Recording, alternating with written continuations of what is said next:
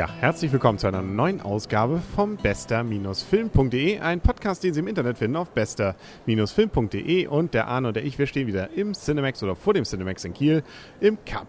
Und wir haben gerade eben wahrscheinlich, zumindest was den Hype angeht, den Film des Jahres gesehen, nämlich Harry Potter und der Halbblutprinz. Und ich glaube, und das macht es vielleicht ja ganz interessant für diesen Podcast, wir sind tatsächlich mal recht unterschiedlicher Meinung über den Film. Fang du doch mal an, wie fandst du ihn? Das ist ein netter Film. Also die Umsetzung des Buches ist natürlich bei einem solchen Buch schwierig. Ich fand den Fokus zu sehr auf die Liebe. Meinetwegen ist das natürlich der große Knüller jetzt, weil die jetzt ja alle groß werden so langsam.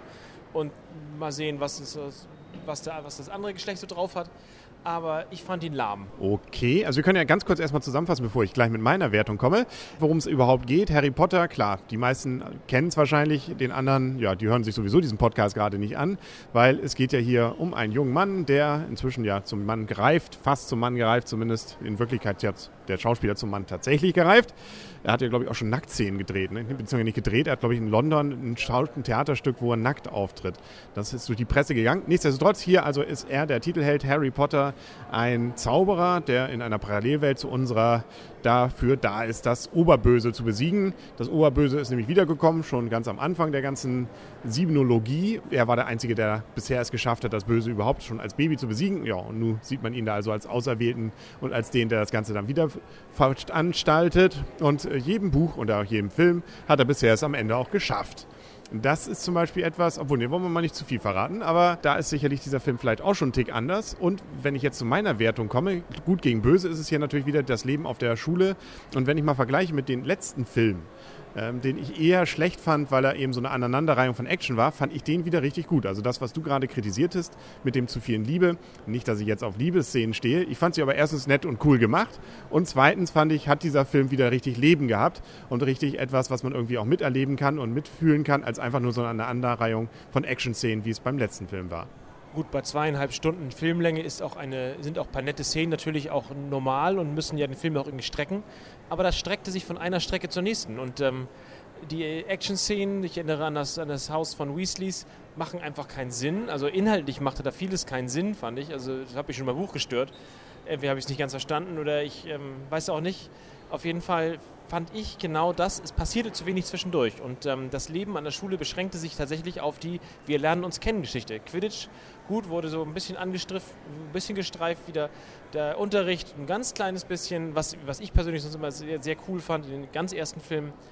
Ansonsten, da fehlt, also mir fehlte Inhalt. Das stimmt. Also natürlich dieser Alltag, das stimmt, dem ich jetzt voll zu, der fehlte. Also man hatte eher dieses Zwischenmenschliche drin. Wobei ich, wie gesagt, auch ganz gut fand, dass es, was oftmals bei solchen Sachen hier kommen kann, dass es peinlich wirkt, das diesmal finde ich ganz gut hingekriegt. Also es wirkt nicht peinlich. Ich fühle mich bei sonst solchen Sachen sonst immer gern peinlich berührt. Das stimmt, das haben sie gut hinbekommen, aber das ist jetzt nicht der positive Punkt an diesem Film. Wobei ich auch nicht weiß, was eigentlich Frau Watson, also Hermine, an Herrn Weasley, Herrn, ich weiß gar nicht, wie er der Schauspieler genau heißt, also ich, der hat sich, glaube ich, nicht weiter zum Positiven entwickelt über die Jahre. Aber gut, das ist vielleicht jetzt aus Manns Sicht ein wenig, äh, da Kopf spricht vielleicht auch einfach der Neid, genau. Das kann es natürlich auch sein. Frau Watson, ja, sieht schon gar nicht schlecht aus. Also ich glaube, das wird nicht der letzte Film gewesen sein. Erst recht, weil sie ja noch zwei weitere dreht mit Harry Potter.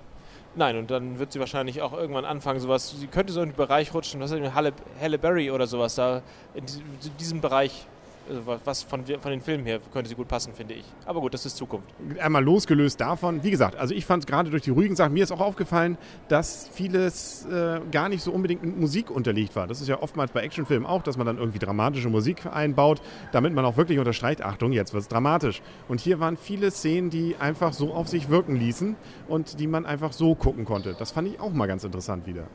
Ja, aber auch das ist kein positiver, das macht diesen Film jetzt ja nicht besser, nur weil der Film da mal ein paar ruhige Momente oder diese mal ruhigen Momente sich über den Film erstrecken, ähm, wird der Film jetzt nicht dadurch ein Mega-Erfolg oder ein Mega-Film mich hat er aber dadurch gefangen genommen. Das ist das, was ich eben so positiv darauf finde. Ich konnte mich darauf einlassen. Nicht schnell genug laufen oder warum hat er dich gefangen genommen? So nein, nein. Ich fand ihn wirklich einfach so, dass ich mich ähm, am Anfang des Films hingesetzt habe, geguckt habe und wenn nicht eine blöde Pause dazwischen gewesen wäre, am Ende aufgestanden wäre und gesagt habe, ja, ich habe das Gefühl, jetzt irgendwie dazugeguckt zu haben, beziehungsweise fast dabei gewesen zu sein. Das fand ich schon gut und das schafft nicht jeder Film bei mir. Dass der Film einen mitnimmt, dass, dass, dass es passiert, dass, dass das stimmt. Also, die, dass man in die Welt mit reingezogen wird, bis auf diese blöde Pause.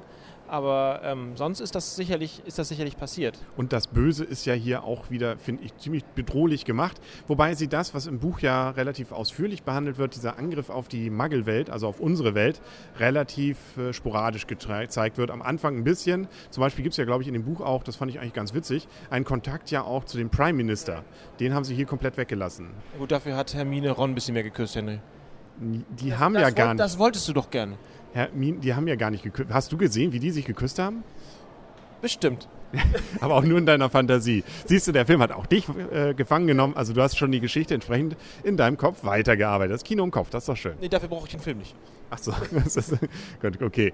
Ja, wollen wir hier mal von diesen Sachen weg. Was mir übrigens auch noch aufgefallen ist, ist, dass sie eine ganze Reihe von den Tricktechnik-Effekten der letzten Folgen diesmal weggelassen haben, was ich auch nicht vermisst habe. Zum Beispiel die fliegenden Treppen die fliegenden Treppen waren dämlich, da gebe ich dir recht. Aber, ähm, aber ein bisschen macht, das macht Hogwarts aber auch aus. Das, nicht, das ist eine Schule für Magie.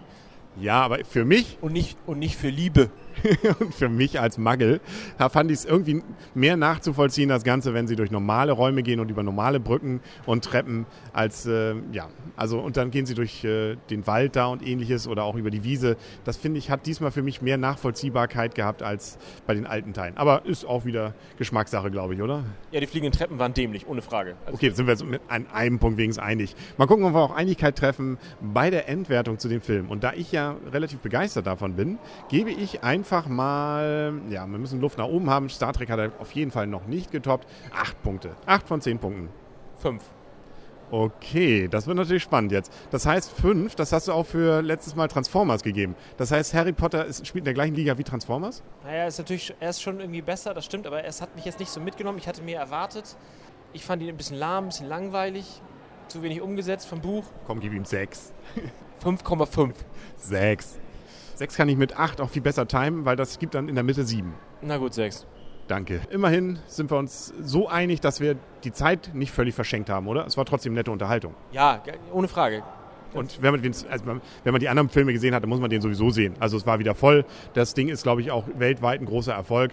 Also ähm, das lässt die Leute ja nicht abhalten, davon ins Kino zu gehen. Und man kann es auch. Und ich finde, erstens, man kommt richtig glücklich wieder raus, auch ohne diesen Trank getrunken zu haben. Oder man kommt mittelprächtig glücklich wieder raus. Nein, es ist ein netter Film. Er macht, er macht, er macht schon Spaß, aber er ist halt, da fehlt etliches.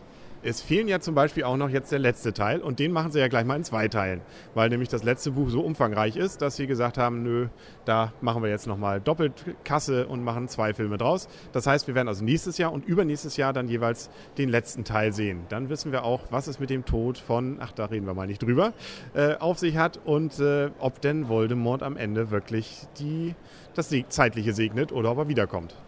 Ja, das äh, darf man schon gespannt sein, da hast du recht. Genau. Frau Rowling, äh, ja, ich weiß nicht, hat sie schon wieder überlegt, ob sie doch noch einen Teil ranhängt? Nee, ich glaube nicht. Ne? Ich glaube, sie hat gesagt, äh, Harry Potter, also die Geschichte selber, nein.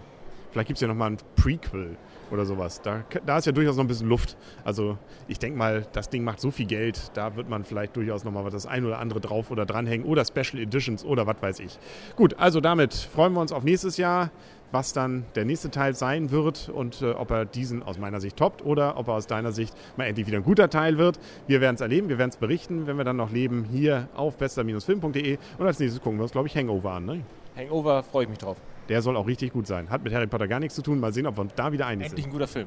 Ja, genau. Okay, wir überraschen uns, lassen tun und wir dann sehen wir uns wieder und hören uns wieder hier vor dem Cinemax in Kiel im Cup. Und auf Wiedersehen und Tschüss sagen der Henry. Und Arne. Tschüss. Und Tschüss.